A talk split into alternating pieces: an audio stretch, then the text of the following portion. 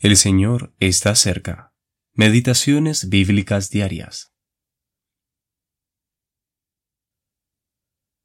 ¿O ignoráis que vuestro cuerpo es templo del Espíritu Santo, el cual está en vosotros, y que no sois vuestros?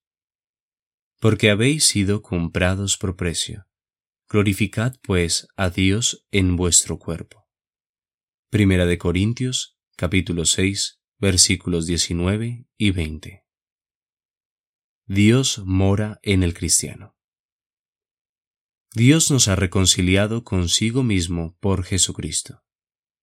Nos hemos convertido en su habitación. ¿Y cuál es el resultado de tal acción? Ya no me pertenezco, he sido comprado por precio. He sido santificado para Dios, apartado para Él, y debo ocuparme en que la atmósfera del cielo caracterice mis caminos, hábitos y sentimientos, y conocer más de Cristo cada día. ¿Qué carácter de santidad lleva el cristiano y la iglesia de Dios?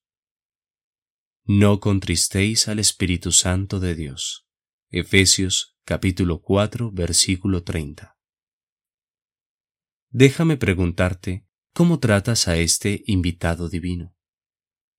Estoy hablando reverentemente de la presencia de Dios.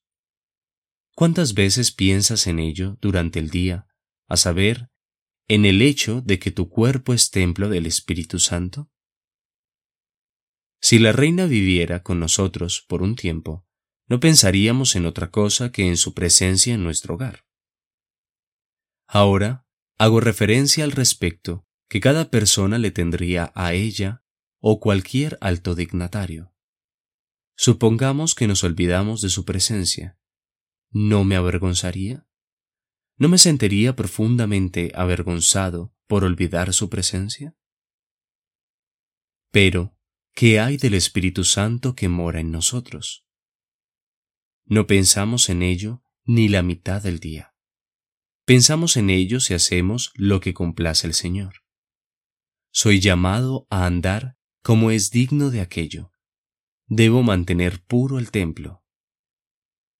Oh, si nuestros corazones meditaran más en ello. Su presencia en nosotros es mucho más bendita que cuando Dios moraba en el templo terrenal en Jerusalén.